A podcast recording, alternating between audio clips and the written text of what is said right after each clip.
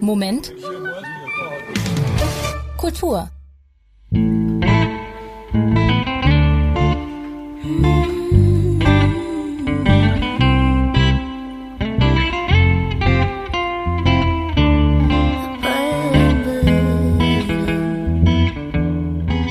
Besinnliche Weihnachten und ein helles, liebevolles Jahr 2023. Das wünschen Ihnen alle unsere Radio München Gestalterinnen und Gestalter mit dieser Sendung über die Liebe.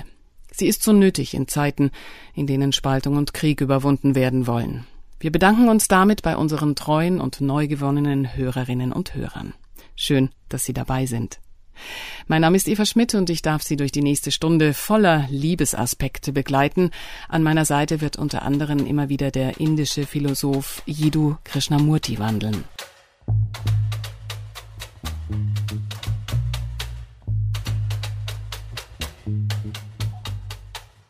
Wenn Sie keine Liebe haben, können Sie machen, was Sie wollen.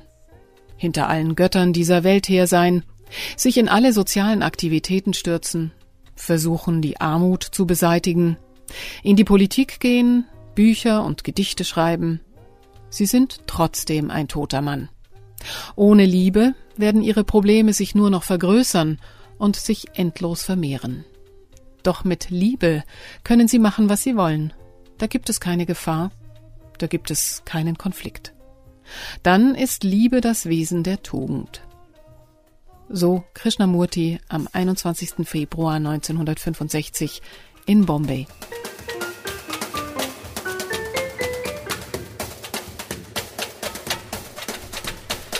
Liebe, die größte Zuneigung und Wertschätzung, das große Wort mit Milliarden Facetten, Inbegriff des Glücks und gnadenlos missbraucht. Pur, ohne Objektgebundenheit, ist sie im biblischen Hohelied der Liebe beschrieben, nachzulesen im 13. Kapitel des ersten Korintherbriefs von Paulus von Tarsus im Neuen Testament. Sabrina Halil präsentiert es für uns. Wenn ich mit Menschen und mit Engelszungen redete, hätte aber die Liebe nicht, so wäre ich ein tönendes Erz oder eine klingende Schelle. Und wenn ich prophetisch reden könnte, alle Geheimnisse wüsste und alle Erkenntnis hätte, wenn ich alle Glaubenskraft besäße, so dass ich Berge versetzen könnte, hätte aber die Liebe nicht, so wäre ich nichts. Und wenn ich all meine Habe den Armen gäbe und meinen Leib dahin gäbe, mich zu rühmen, Hätte aber die Liebe nicht, nützte es mir nichts. Die Liebe ist langmütig, die Liebe ist gütig, sie ereifert sich nicht, sie prahlt nicht, sie bläht sich nicht auf. Sie handelt nicht ungehörig, sucht nicht ihren Vorteil, lässt sich nicht zum Zorn reizen, trägt das Böse nicht nach. Sie freut sich nicht über das Unrecht, sondern freut sich an der Wahrheit. Sie erträgt alles, glaubt alles, hofft alles, hält allem stand. Die Liebe hört niemals auf. Prophetisches Reden hat ein Ende. Zungenrede verstummt, Erkenntnis vergeht. Denn Stückwerk ist unser Erkennen, Stückwerk unser prophetisches Reden. Wenn aber das Vollendete kommt, vergeht alles Stückwerk. Als ich ein Kind war, da redete ich wie ein Kind und dachte wie ein Kind und war klug wie ein Kind. Als ich aber ein Mann wurde, tat ich ab, was kindlich war. Jetzt schauen wir in einen Spiegel und sehen nur rätselhafte Umrisse. Dann aber schauen wir von Angesicht zu Angesicht. Jetzt erkenne ich unvollkommen. Dann aber werde ich durch und durch erkennen, so wie ich auch durch und durch erkannt worden bin. Für jetzt aber bleiben Glaube, Hoffnung, Liebe, diese drei. Doch am größten unter ihnen ist die Liebe. Das hohe Lied der Liebe, eine quasi ökumenische Fassung von Sabrina Khalil aus dem ersten Korintherbrief 13 von Paulus. Hören Sie jetzt einen schmerzlichen Liebessong, der Mutter, Bruder und die geschlechtliche Liebe einbezieht. Er stammt von einer Münchner Band aus dem Jahr 1994. Sie nannte sich The Narcotic Brothers. Sänger und Produzent ist Michael Seiler, Autor der Radio München Reihe Belästigungen. Brother, please listen to what I've got to say. Mother, don't turn your head away. I've been longing to see you. That's why I came back. Don't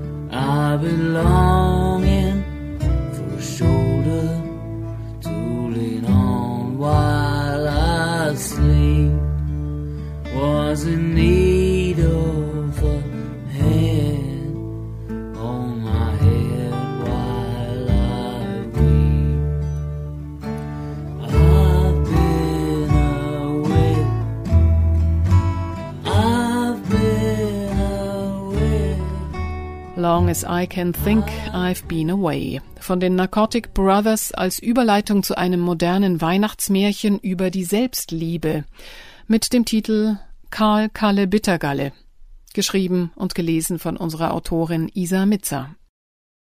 Karl wacht eines Morgens zerknittert auf.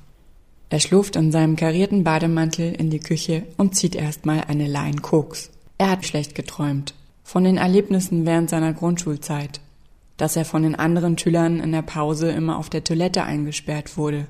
Kalle, Kalle, Bittergalle haben sie ihn genannt. Die Beleidigungen hallen noch nach. Die anderen Schüler mochten ihn nicht, weil er im Unterricht immer den Schlaumeier raushängen ließ, was nur daran lag, dass sein Vater, der hart arbeitende Molkereiarbeiter Wilhelm, seinen Sohn nur beachtete, wenn er gute Noten mit nach Hause brachte. Ein harter Vater, der nie Gefühle zeigte. Und dann das Drama. Karl bekam nur eine Hauptschulempfehlung. Deswegen entwickelte er zahlreiche Komplexe, die er unter dem Deckmantel angehäuften Wissens zu verstecken gedachte. Richtige Freunde hatte er keine. Am Ende der Schulzeit war Kai klar, dass er später den ganzen Arschgeigen beweisen würde, wo der Hammer hängt. Deswegen musste er auch in die Politik und sich dort ordentlich wichtig machen. Das Koks wirkt irgendwie nicht mehr. So ist das mit dem Dauerdrogenmissbrauch. Der Traum wirkt umso mehr. Karl schlurft weiter ins Bad. Er schaut in den Spiegel und sieht nur verschwommenes Elend. Ach so, die Brille fehlt. Er setzt sie auf und mustert sich. Er versucht ein Lächeln. Es geht schief. Es wird eine starre Grimasse irgendwo zwischen Zynismus und Traurigkeit. Wie viele Jahre bleiben ihm wohl noch? Vielleicht noch 20? 25, je nach Kokskonsum. Und da plötzlich geht ihm ein Licht auf. Es war alles für die Katz. Seine vier Kinder hatten nichts von ihm. Seine zwei Ex-Frauen auch nicht. Hatte er selbst etwas von sich? Nein, nix, niente. Nehmen wir einmal an, Karl würde nun klar werden, dass ihm etwas Wesentliches im Leben fehlt. Er kann es nicht genau benennen, aber ich benenne es jetzt. Es ist die sogenannte Selbstliebe. Liebe deinen Nächsten wie dich selbst, steht in der Bibel. Selbstliebe ist nicht zu verwechseln mit übersteigertem Egoismus oder Narzissmus. Sie bedeutet, dass ich mich selbst mit allen Fehlern und Schwächen genauso annehme, akzeptiere und schätze, mich selbst genauso lieben kann, wie ich auch meine besten Freunde oder meine Familie oder meinen Partner lieben kann. Dass ich mich um mein Wohlergehen kümmere, mein Äußeres mag und dafür einstehe, wer ich bin und was ich in dieser Welt aus tiefstem Herzen verwirklichen will.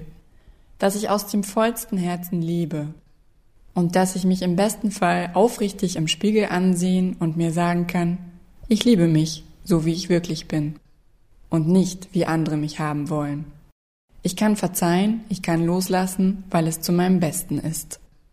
Was würde wohl passieren, wenn wir alle diesen Leitsatz aus der Bibel zu 100 Prozent in die Realität umsetzten?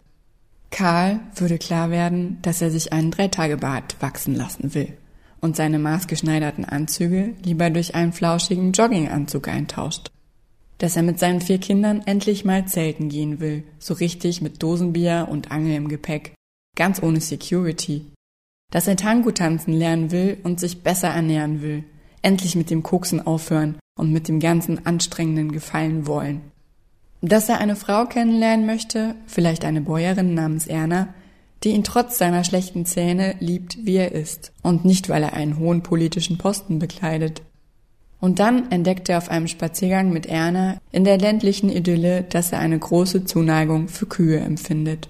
Diese Tiere erfüllen ihn mit Frieden. Aufgrund seiner Kindheitserfahrung in einem Molkereibetrieb hat er auch einen guten Zugang zu den Tieren. Karl zieht aufs Land und macht die restlichen Jahre seines Lebens etwas, was er gut kann und was ihn innerlich erfüllt. Er eröffnet einen kleinen, privat betriebenen Viehhof, melkt Kühe und überlässt die Politik denen, die aus Leidenschaft und Überzeugung antreten. Abends tanzt er mit Erna Tango über die taunassen Wiesen und erfüllt aus tiefstem Herzen, endlich kann er sich selbst so annehmen, wie er ist, ganz unabhängig von der fehlenden Vaterliebe. Natürlich wird dieses Ende dadurch ruiniert, dass er für die einrichtungsbezogene Impfpflicht zur Rechenschaft gezogen wird, aber das lassen wir hier jetzt mal weg. Die wahrhaftig gelebte Praxis der Selbstliebe wäre der Anfang einer echten Revolution. Eine Revolution der Zärtlichkeit, eine Revolution des Neuanfangs, die Revolution hin zu einer besseren Welt. Denn erst wenn wir anfangen, uns selbst zu lieben, sind wir nicht mehr abhängig davon, ob andere es tun. Erst wenn wir uns selbst lieben, gestehen wir uns zu, in diesem Leben unser bestes, ureigenstes Wesen zu verwirklichen. Eine Welle der Innovation und Belebung würde über den Erdball rollen. Menschen trauen sich endlich selbstständig und eigenverantwortlich, das zu arbeiten, was sie lieben. Beruf wird zur Berufung. Die Werbeindustrie, die auf Mangeldenken aufbaut, wäre plötzlich im Arsch. Konsumdenken sowieso und wer weiß, ob das Kreditgeldsystem noch funktionieren würde. Physische und psychische Gesundheit statt Soldaten an vorderster Front. Auch Psychoterror, Mobbing und toxische Beziehungen würden der Vergangenheit angehören. Alte Hierarchien würden zusammenbrechen, ein kollegiales, wertschätzendes Miteinander auf Augenhöhe würde sich etablieren. Gegenseitige Unterstützung statt Konkurrenz und Ellenbogendenken. Menschen würden anfangen, wahrhaftig ihre Gefühle auszudrücken. Die Masken der Selbstinszenierung würden fallen. Totale, radikale Ehrlichkeit würde den Ton angeben. Auch in Kunst und Kultur würde sich einiges tun. Die ganzen behaupteten, verkopften, gefallsüchtigen Kandidatinnen wären raus. Ab jetzt zählt nur noch Authentizität, nur noch die Liebe zur Tat und nicht das Schielen auf den Erfolg, den sie vielleicht hervorruft.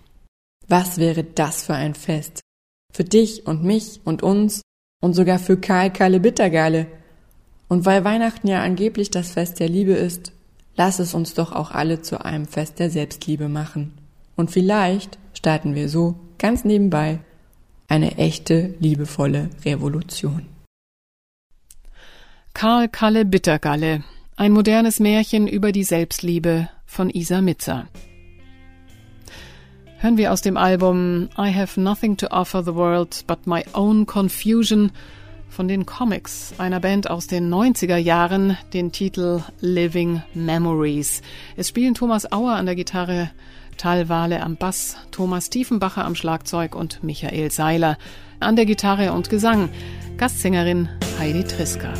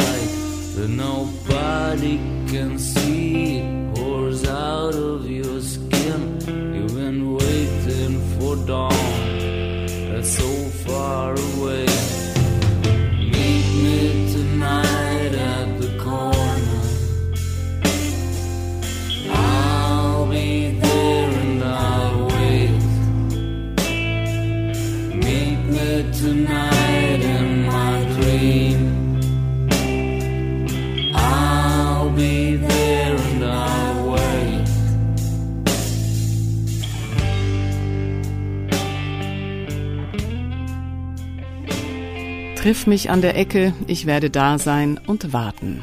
Living Memories von den Comics aus dem Jahr 1993.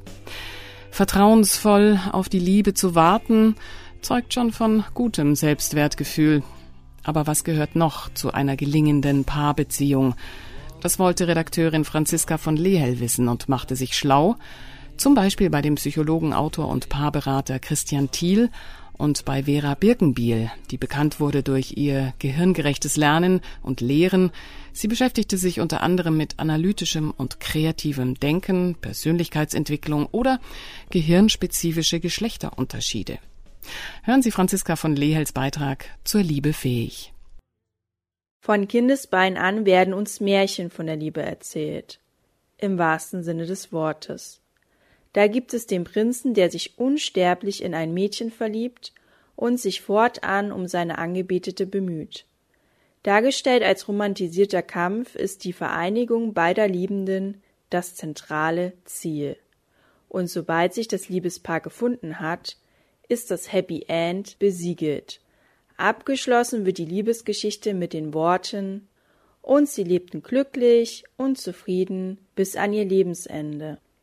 Die Realität sieht selbstredend anders aus. Nach einer hormonreichen Verliebtheitsphase folgt bei den meisten Paaren eine Ernüchterung. Plötzlich stören wir uns genau an jenen Eigenheiten unseres Partners, die wir bis vor kurzem noch spannend und inspirierend fanden. Und oder es offenbaren sich Macken, die wir bis dato noch nicht kannten.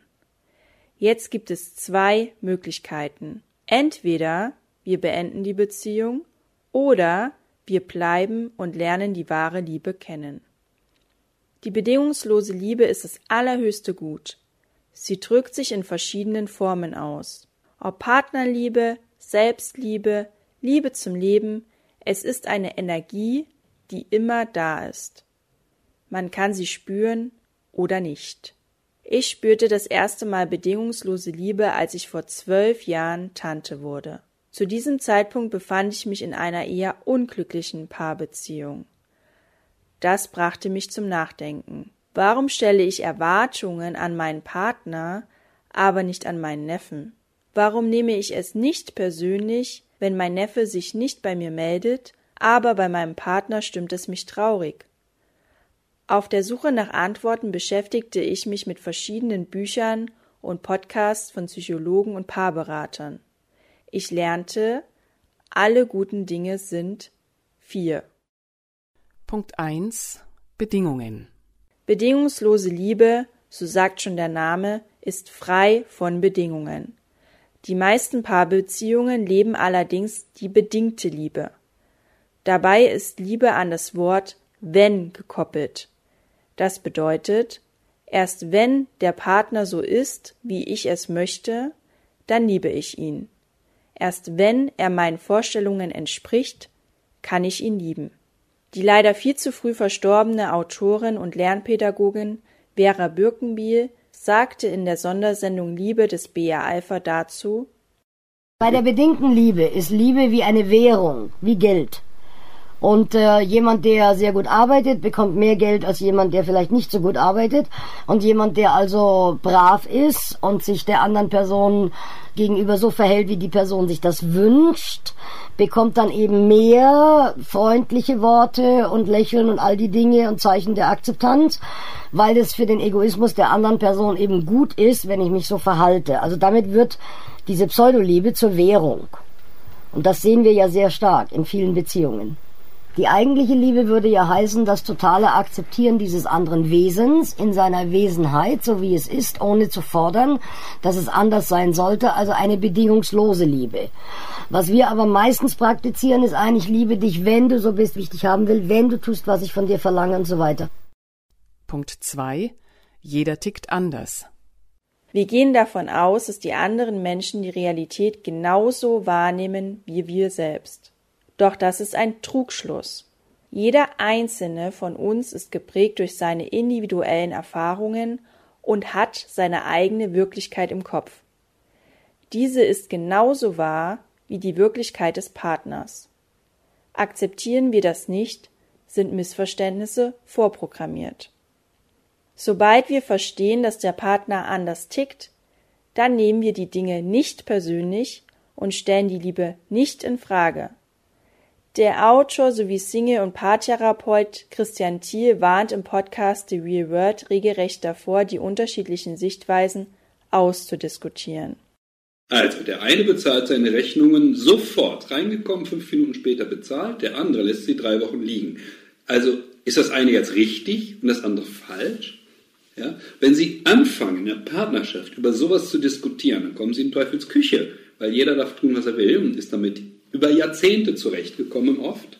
Es ist nicht sinnvoll, Dinge auszudiskutieren. Das ist es, was diese Paare begreifen müssen, dass sie verstehen müssen, dass der andere anders ist. Der tickt anders. Ich sag mal, wir können sehr penibel sein oder wir können, können die Dinge etwas laxer angehen. Der geht eben die Dinge etwas laxer an. Ich kann auch mit ihm verhandeln, dass sie nicht auf die letzte Minute am Flughafen ankommen will. Ja, weil es ihr Bedürfnis ist. Sie hat das Bedürfnis nach Sicherheit, sie möchte einen Sicherheitspuffer haben, ihm ist das egal.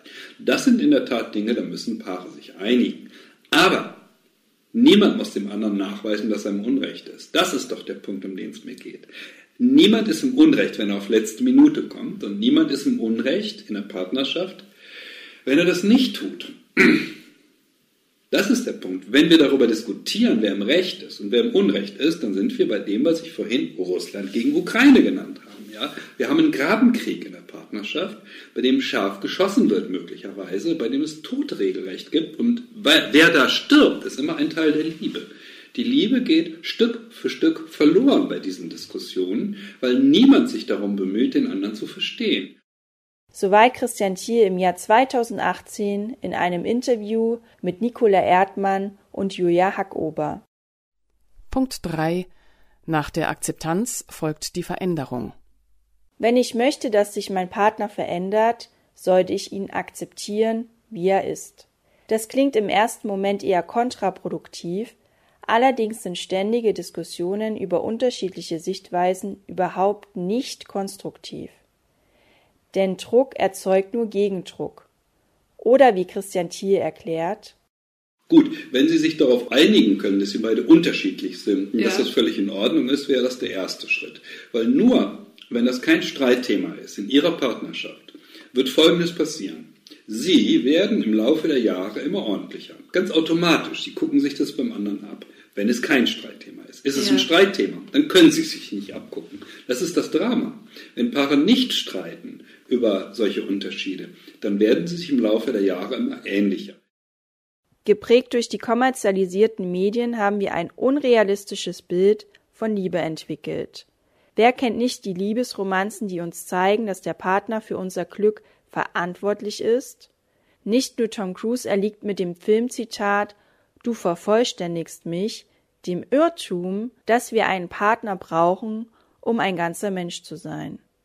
Ist es nicht eine egoistische Forderung, wenn ich verlange, dass der Partner die Dinge nur so macht, wie sie mir gefallen, und ich ihn mit Erwartungen überfrachte, dass er mir zu jeder Zeit Sicherheit, Schutz und Bespaßung bietet? Diese hohe Anforderung kann kein Mensch erfüllen. Dennoch stülpen wir sie über unseren einst so geliebten Menschen. Es ist ein Fehler, nur einen einzigen Menschen für unser Glück verantwortlich zu machen. Wenn beide Partner eigenständige Menschen in der Beziehung bleiben, brauchen sie einander nicht. Das ist ein weiterer Schlüssel zur bedingungslosen Liebe. Bedingungslose Liebe lässt frei und verurteilt nicht. Wenn wir uns mehr Liebe von anderen wünschen, beginnt man wohl am besten bei sich selbst. Wir können aufhören, uns selbst zu geiseln und anfangen, uns selbst der beste Freund zu sein. Denn die wichtigste Beziehung in unserem Leben führen wir mit uns selbst. Und wenn ich mich nicht selbst akzeptieren kann, werde ich auch andere Menschen nicht akzeptieren. Liebesfähigkeit ist etwas, was man lernen kann. Man kann das üben. Und wenn wir es sekundenweise schaffen und minutenweise, können wir es vielleicht irgendwann auf stundenweise ausdehnen. Man kann quasi theoretisch kann man ständig in dem Gefühl herumlaufen, das man hat, wenn man verliebt ist, wenn man sich entscheidet, das meiste an der Welt liebenswert zu finden. Und darum sage ich mit kleinen Übungen anfangen. Ja, dass ich zehnmal am Tag einem Menschen versuche, ein Lächeln zu schenken. Das ist am Anfang gar nicht leicht. Aber man sieht, was passiert. Man bekommt andere Reaktionen. Wenn ich jetzt heute Ihnen ein Lächeln schenke, das heißt, dass ich mich einfach, ich begegne Ihnen im Korridor der Firma zum Beispiel, ich sehe ja schon von äh, gewisser Entfernung, dass Sie auf mich zukommen und konzentriere mich nur darauf, Ihnen Gutes zu wünschen, bis wir aneinander vorbei sind. Und wenn ich das mehrere Tage hintereinander mache, wann immer wir uns begegnen, wird sich die Stimmung zwischen uns irgendwie verändern. Sie werden nicht wissen warum, aber irgendwie sind sie lieber in meiner Anwesenheit und wenn wir im nächsten Meeting uns gegenüber sitzen, werden sie vielleicht weniger aggressiv reagieren auf Dinge als in der Vergangenheit. Sie wissen gar nicht warum. Das war der Beitrag zur Liebe fähig unserer Redakteurin Franziska von Lehel. Und was sonst noch nötig oder nicht nötig ist für eine lange oder kurze Dauer der Liebe, das beschreibt Kurt Weil in seinem Liebeslied der Dreigroschenoper. Sinn für Höheres im Rinnstein. Liebest du zwischen McKees und seiner Braut Polly? Siehst du den Mond über Soho? Ich sehe ihn lieber. Fühlst du mein Herz schlagen, Geliebter? Ich fühl es, Geliebte. Wo du hingehst, will ich auch hingehen. Und wo du bleibst, da will auch ich sein. Und gibt's auch kein Schriftstück vom Standesamt und keine Blumen auf dem Altar. Und weißt du auch nicht, woher dein Brautkleid stammt? und gibt's keine Myrten im Haar. Der Teller, von welchem du issest dein Brot, schau ihn nicht lang an, wirf ihn fort.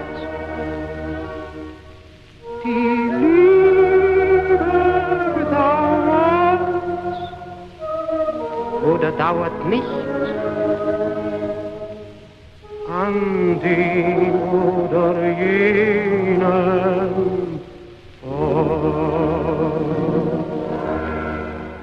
Nix gewies was man net, würde der Altbayer jetzt sagen.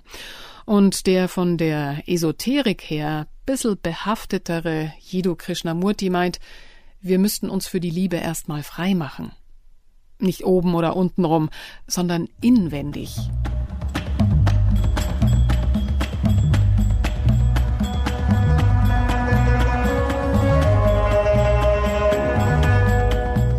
Wenn wir so ein komplexes Problem, wie es die Liebe ist, untersuchen wollen, müssen wir ganz frei an diese Untersuchung herangehen. Das bedeutet, dass wir von unseren speziellen Vorurteilen, Empfindlichkeiten, Eigenheiten und Wunschvorstellungen in Bezug auf die Liebe frei sein müssen, gleichgültig ob diese Wunschvorstellungen viktorianisch oder modern sind. Das sollten wir alles bei dieser Untersuchung vergessen, wenn es uns gelingt. Andernfalls werden wir abgelenkt und verschwenden unsere Energie, wenn wir je nach unserer Konditionierung zustimmen oder widersprechen. Wenn wir diese Frage, was denn Liebe ist, besprechen, werden wir sehen, wie wichtig es ist, die Bedeutung, den Sinn und die Tiefe zu entdecken, die dieses Wort vermittelt oder auch nicht vermittelt. Sollten wir nicht zuerst darauf bedacht sein, den Verstand von seinen verschiedenen Schlussfolgerungen zu befreien, die er mit diesem Wort verbindet?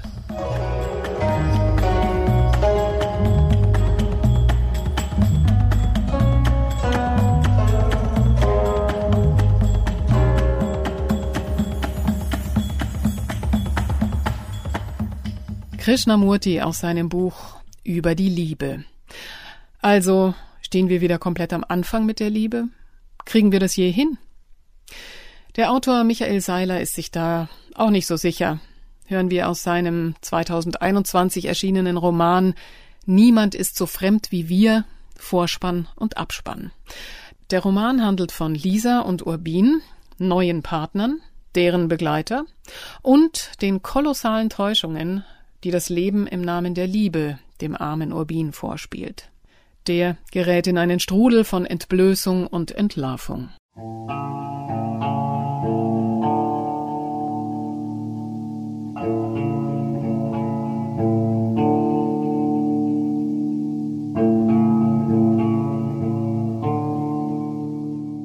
Ich bin zwanzigtausend Figuren vor dem Spiegel, Sternstaubspuren in Kristallen Lichterhuren, und wir fallen, fallen, fallen.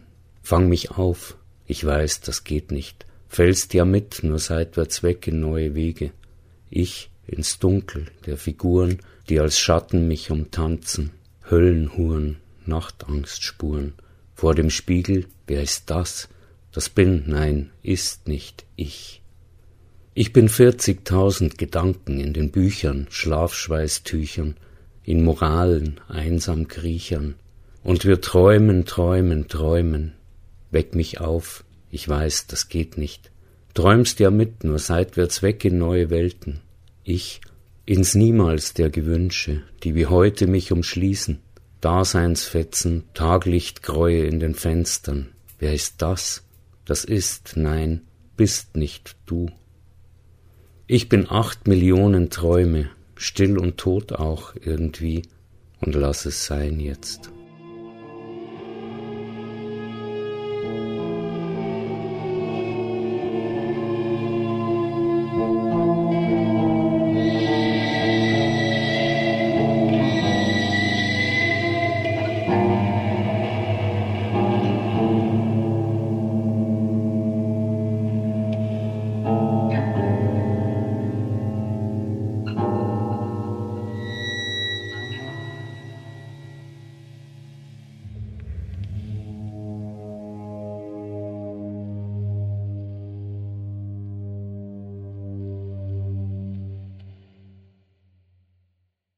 Zwischen den Sternen ist nichts. Was willst du, dass ich tue an so einem Morgen? Eislicht, tiefblaue Luft. Wann bin ich gegangen und wo bist du hin? Wer hört mich, wenn was nach mir ruft? Ein Jahr in den Trümmern, ein Jahr geht in Trümmer, die leuchten im Dunkel. Mhm. Und die Zeitung am Fenster erzählt von der Zukunft, daneben dein Schatten ist fort. Manchmal sehe ich dich schweben, lautlos schweben durch ein eiskaltes Leben, wo Abgründe eben und nehmen wie geben und eben und eben alles anders ist als in dem Traum, in den ich gern flüchtete, wie in die Süchte, die brennen und trösten oder trösten, dann brennen, den Magen zerfressen, die Sehnsucht vergessen, ein Leben im Falschen. Wo ist er, dein Schatten? Ein Schiff ohne Ratten, ein Jahr geht in Trümmer, ein Jahr in den Trümmern, die keuchen im Dunkel. Wann bist du gegangen und wo bin ich hin? Dein Schatten auf Bildern, Am Fenster die Zeitung erzählt von der Zukunft, die irgend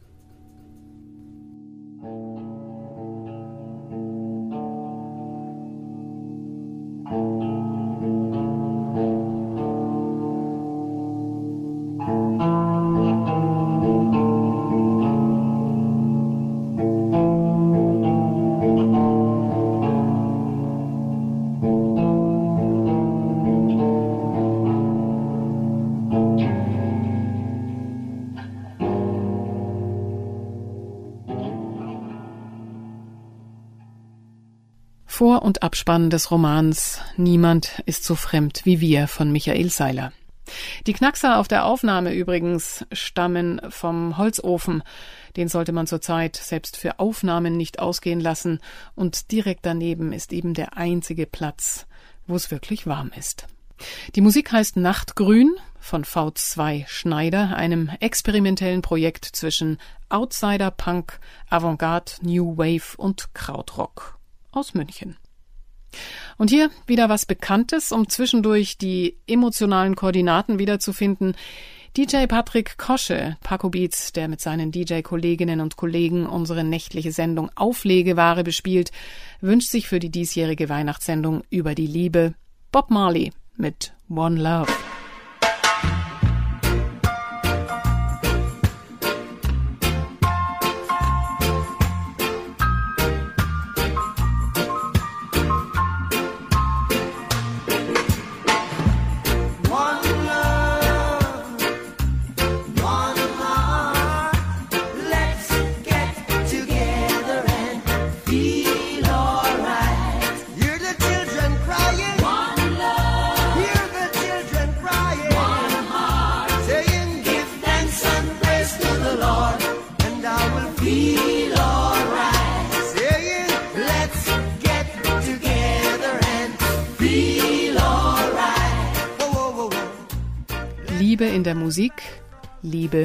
Literatur. Was Liebe kann, das wagt sie auch. Mit diesem Shakespeare-Zitat aus Romeo und Julia betitelt unsere Autorin Sylvie Sophie Schindler ihren Liebesritt durch ihre Bücherwand. Wie ist denn das mit der Liebe? Es gibt viele, die glauben, sie wüssten es, wüssten, was Liebe ist. Doch was davon ist wahr? Besser, wir halten uns nicht lange mit Definitionen auf, sondern lassen die Liebenden selbst erzählen. In Literatur und Mythologie wagen sie alles und das seit Jahrhunderten. Aber Achtung! Hier gibt es, denn wir sind nicht bei Netflix, keinen pappsüßen Hollywood-Kitsch. Stattdessen Paare, deren Liebe nicht der Erfüllung zustrebt, sondern dem Abgrund, dem Verderben, der Zerstörung. Orpheus und Eurydike zum Beispiel. Zitat. Und schnell aus den Augen hinweg, wie Rauch in die Lüfte aufgelöst sich verzieht, entfloh sie von dannen. Zitat Ende. So heißt es in Vergils Version von Orpheus und Eurydike, einem großen Mythos der klassischen Antike, der unter anderem auch von Ovid und Homer interpretiert wurde. Eurydike verschwindet also vor den Augen ihres Ehemannes. Das hätte nicht sein müssen, denn Orpheus wusste ganz genau, dass Eurydike wieder in der Unterwelt verschwinden würde, wenn er sich nur ein einziges Mal zu ihr, die ihm folgte, umdrehen sollte. Sie war bei einem Schlangenbiss zu Tode gekommen, er hatte sie gerade aus dem Totenreich geholt und also ernsthaftes Interesse daran, sie nicht wieder zu verlieren trotzdem. Und man möchte ihn für diese Unbedachtheit am liebsten auf den Mond schießen, drehte er sich zu ihr um und verlor sie ein zweites Mal. Liebende sind, wie es scheint, nicht besonders zurechnungsfähig. Man denke nur an den Ausspruch, jemand sei blind vor Liebe. Liebende wollen in den Himmel, liebäugeln aber auch immer mit der Hölle. Liebende wollen erkannt werden und laufen Trugbildern hinterher. Sie sind, und das nicht gerade selten, anfällig dafür, sich täuschen zu lassen. auch über sich selbst. Denn nicht immer lieben wir den, den wir glauben zu lieben. Bisweilen ist es die Liebe selbst, die wir lieben. Und einer, der nicht genug von ihr kriegen kann, der sich nicht schämt für seine überbordenden Schwärmereien, ist der junge Werther. Also der Protagonist aus dem 1774 erschienenen Briefroman Die Leiden des jungen Werther von Johann Wolfgang von Goethe. Der in die bereits verlobte Lotte verliebte Werther berauscht sich maßlos an den zwar unerwiderten, aber umso stürmischeren Gefühlen zu ihr. Liebestaumelnd spinnt er sich in seine eigene Welt hinein. Im Grunde könnte jede Frau Lotte sein. Denn sobald die Projektionsfläche aufgespannt ist, lässt sich darauf alles abspielen, was die Fantasie evoziert. In den Fragmenten einer Sprache der Liebe, 1977 veröffentlicht, bildet Roland Barth unter 80 Stichworten den Diskurs und die Zustände von Liebenden ab. Auch die Erlebnisse des jungen Werthers werden an einigen Stellen reflektiert. Barth entlarvt den Ungestümen. Zitat Und wenn der Tag kommt, an dem ich mich dazu entschließen muss, auf den anderen zu verzichten, so ist die heftige Trauer, die mich dann ergreift, die Trauer um das imaginäre Selbst. Es war eine mir teure Struktur, und ich beweine den Verlust der Liebe, nicht dieser oder jener Person. Zitat Ende. Die Trauer aber kann Werther nicht bewältigen, er tötet sich selbst. Etwas Besseres als den Tod findest du überall, möchte man allen Wärtern gemäß den Bremer Stadtmusikanten zurufen. Auch Goethe warnte in dem Vorwort zur zweiten Auflage, Zitat, sei ein Mann und folge mir nicht nach. Zitat Ende. Der Romancier Gustave Flaubert hingegen fand Gefallen an dem liebesleidenden Motiv und schickte 1856 seine eigene Suizidkandidatin ins Rennen. Madame Bovary. Von ihrem Leben mit einem Dorfarzt gelangweilt, flüchtet sich Emma Bovary in die Lektüre trivialer Romane und schließlich in die Obsession zu Grundbesitzer Rodolphe. Doch im Grunde geht es auch ihr nicht um den Mann, sondern um eine willkommene Ablenkung, die Abenteuer verspricht. Emma Bovary wird schließlich, so will es der Autor, den Gifttod sterben müssen. Zwei andere große Ehebrecherinnen der Literaturgeschichte werden am Ende ebenso von ihren Schöpfern in den Tod geschickt. Lev Tolstoi sieht für Anna Karenina den gewollt herbeigeführten Sturz vor einen fahrenden Zug vor. Theodor Fontane lässt die von Schuld geplagte Effi Briest schwer erkranken und schließlich mit 29 Jahren sterben. Auch Ingeborg Bachmann sieht, knapp 80 Jahre später, in ihrem Roman Malina keinen anderen Weg für ihre Ich-Erzählerin, als diese erkennen muss, dass weder mit Ivan noch mit überhaupt einem anderen Mann eine Beziehung für sie möglich ist. Es wird ein symbolisches Verschwinden in der Hauswand angedeutet und in verrätselnden Formulierungen der Flammentod. Der letzte Satz des Romans lautet Es war Mord. Wohl nirgends sind Menschen so maßlos wie in der Liebe. Und kaum ein literarisches Paar wagt so viel Pathos wie Shakespeares Romeo und Julia es tun. Ihren verfeindeten Familien zum Trotz halten sie an dem Credo fest, Zitat, kein Hindernis aus Stein hält Liebe auf. Was Liebe kann, das wagt sie auch. Zitat Ende. Unerschütterlich in ihrem Streben zueinander rufen sie sich dramatische Schwüre zu und weben so an einem Zauber, in dem sie sich selbst gefangen halten. Ja, das mag Paare, die sich heute via Matching-Algorithmus auf Dating-Apps oder Portalen kennenlernen, zutiefst befremden. Man führt heute keine Beziehungen mehr nach dem maximalen Theatralikfaktor. Man will zusammen Tennis spielen, auf die Seychellen fahren und mit anderen Paaren bei gutem Rotwein plaudern. Aber gewiss nicht für den anderen sterben. Eine Julia, die sich beim Anblick ihres toten Romeos mit dem Dolch tötet, ist schlicht nicht mehr zeitgemäß. Man tut freilich gut daran, Liebesbeziehungen zu überleben. Und trotzdem.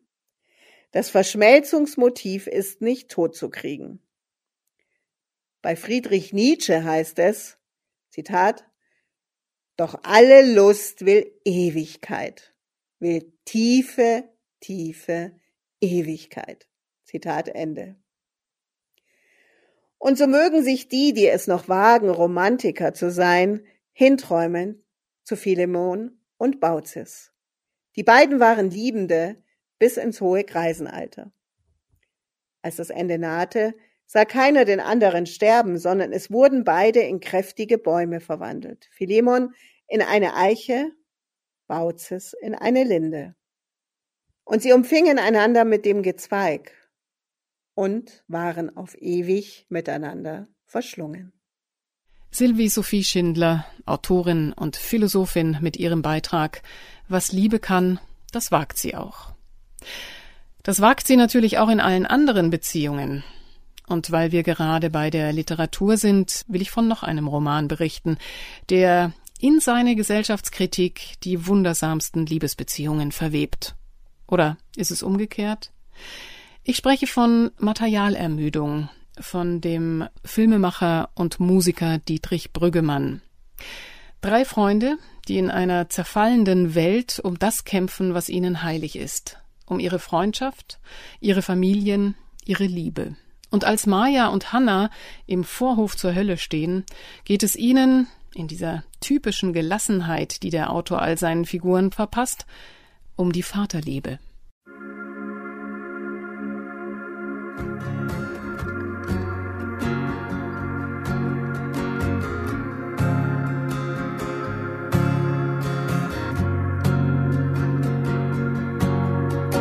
Schrei so laut du kannst und dann schlaf ein. Irgendwer wird hoffentlich immer bei dir sein. Übrigens, der Grund, dass wir überhaupt hier sind, rief Maya, war die Liebe deines Vaters, der dich großgezogen hat. Er wollte wissen, ob du wirklich sein Kind bist. Das ist ja nun nicht Liebe, sondern das exakte Gegenteil, entgegnete Hannah. Ein Vater, der nur in Frieden sterben kann, wenn sein Kind auch wirklich von ihm ist. Eine Welt, die auf diese Art funktioniert, die muss dringend beendet werden. Natürlich hat er dich geliebt, rief Maya. Am Ende war ihm vollkommen egal, wer von wem abstammt. Er hatte Angst davor, dass die Bindung zwischen ihm und dir nicht hält. Und er wollte dich sehen, bevor er stirbt. So sind Menschen nun mal. Nein, so sind sie nicht. Aber so wären sie gern. Das sind die Geschichten, die sie sich erzählen. Finde alles raus, es steht geschrieben. Finde nach Haus und finde den Frieden. Und sie werden dich lieben.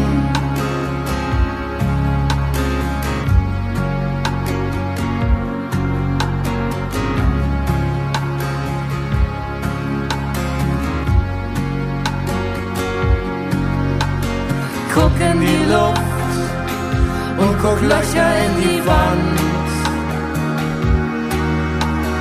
Steck die Füße in den dreckigen Sand. Geh zu den anderen, sie werden mit dir spielen. Verstecken und fangen und sie werden dich kriegen und sie werden dich lieben.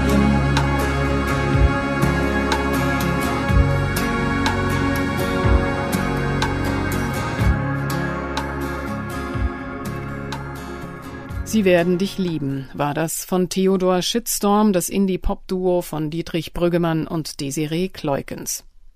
Und wir werden lieben. Aber warum suchen wir uns ausgerechnet den einen oder die eine? Und warum stoßen wir, obwohl wir doch extra den Partner gewechselt haben, oftmals an die gleichen Beziehungsprobleme?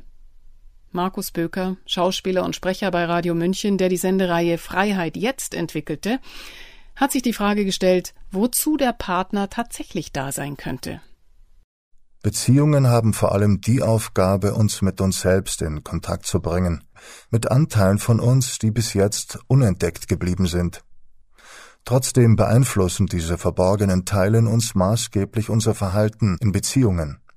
Wir geraten nie an den falschen Partner. Wir suchen uns zielsicher Partner aus, die uns in unserem innersten Wesen berühren. Denn genau das wollen wir, berührt und gesehen werden. Wenn wir aber tief in uns verborgen offene, nicht verheilte Wunden tragen, können diese Berührungen nur schmerzen. Jede Beziehung trägt ein Entwicklungspotenzial in sich. Wir können es nutzen, um uns weiterzuentwickeln, oder uns verweigern und so auf den nächsten Impuls des Lebens warten, der uns, meist noch eindringlicher, mit unseren alten, ins Unbewusste verdrängten Wunden konfrontieren wird. Im Kontakt mit einem Menschen, den wir lieben, kommen wir zunächst einmal mit uns selbst in Kontakt.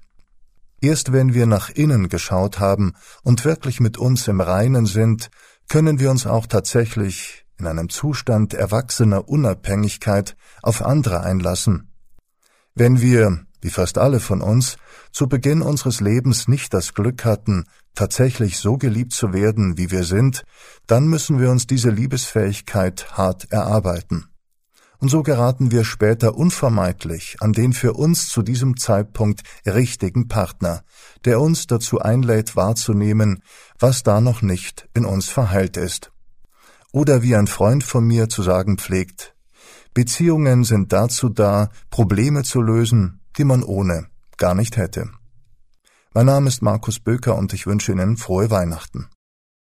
Der Schauspieler und Sprecher Markus Böker war das, mit seiner Frage nach dem Kontakt zu unseren verborgenen Anteilen. Und jetzt sind wir schon fast am Ende der Sendung angelangt und keiner hat über Sex gesprochen. Immerhin geht es doch, wenn man den Werbebotschaften und den platten Sprüchen über Männer Glauben schenken möchte, eigentlich nur um dieses eine bei der Liebe. Sind wir plötzlich zu keusch geworden? Ich darf nochmal den indischen Philosophen Jiddu Krishnamurti zitieren, der eine Art von Keuschheit anstrebt, die so gar nichts mit Enthaltsamkeit zu tun hat.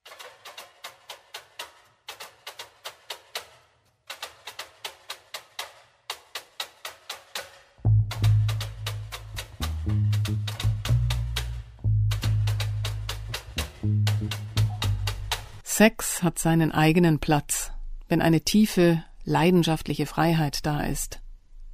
Was ist dann Keuschheit? Hat Keuschheit überhaupt einen Platz in unserem Leben? Was bedeutet das Wort keusch?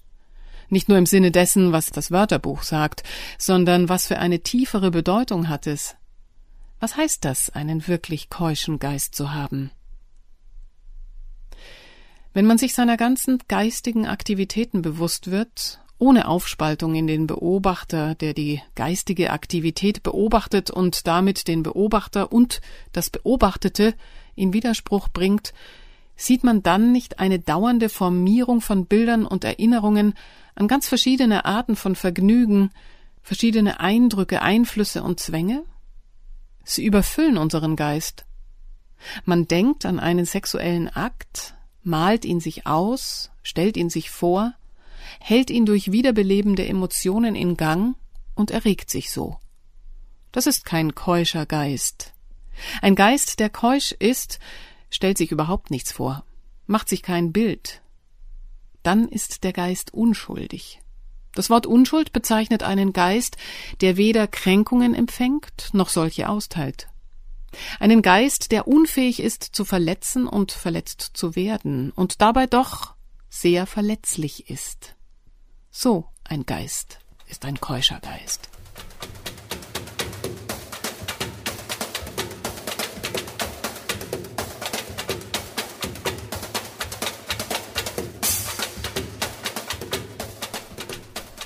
Ein keuscher Geist muss also nicht über Sex reden. Er erlebt ihn. Punkt. Hören wir zum Schluss El Plan Maestro von George Drexler und Ruben Blades den unser Musikredakteur Adrian Benetes für uns übersetzt hat. Liebe ist der Masterplan.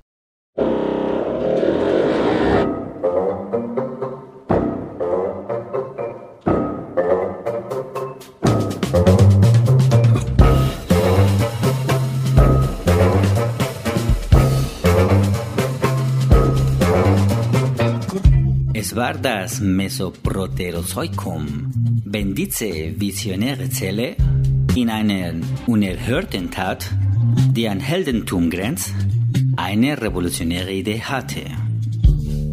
Müde, sich selbst aufzuteilen, er betrachtete wohlwollend eine andere Nachbarzelle, beschloss, sich anzupassen, lernte zu lachen und die Geschichte von der Henne und dem Ei war geworden.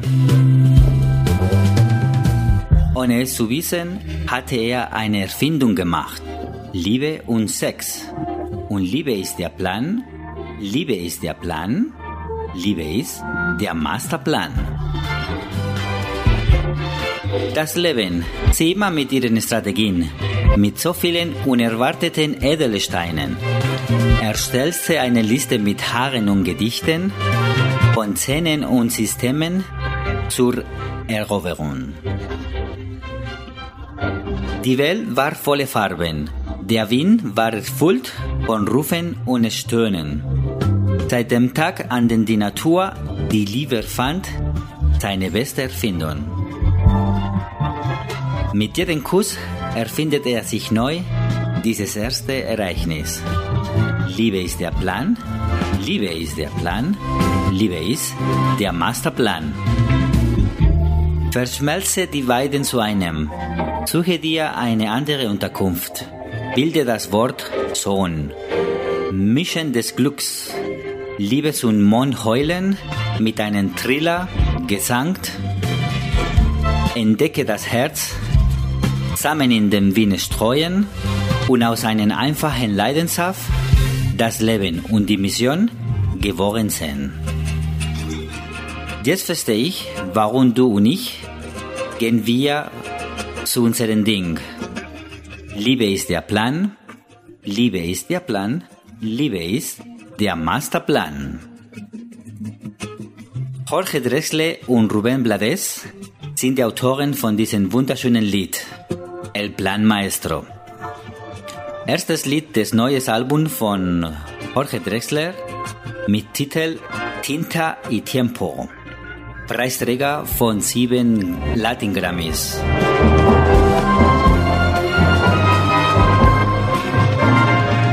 Soweit meinen Beitrag zur Radio München Magazin über die Liebe. Meine Wenigkeit Adrian Benitez wünscht Ihnen frohe Weihnachten und einen guten Rutsch. Vergessen Sie es nicht, wir haben ein Date. Jeden Montagnacht auf Dienstag im Monat hier bei Radio München. Hans Korda und meine Wenigkeit bei der Diskotheka Soul.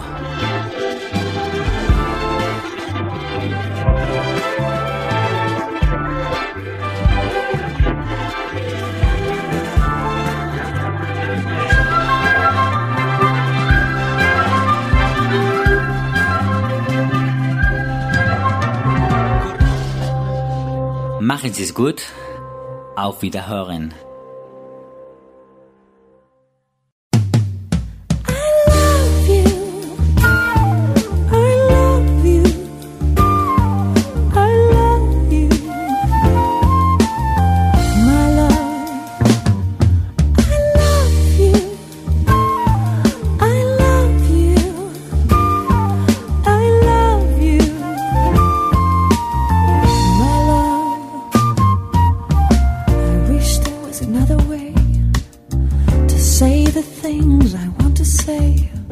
Um, not to have to say I love you.